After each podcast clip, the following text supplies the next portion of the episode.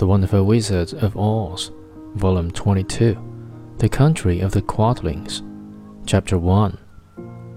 The four travelers passed through the rest of the forest in safety, and when they came out from its gloom saw before them a steep hill, covered from top to bottom with great pieces of rock. That will be a hard climb, said the Scarecrow, but we must get over the hill, nevertheless. So he led the way, and the others followed.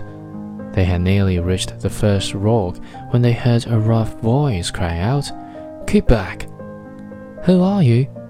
asked the Scarecrow.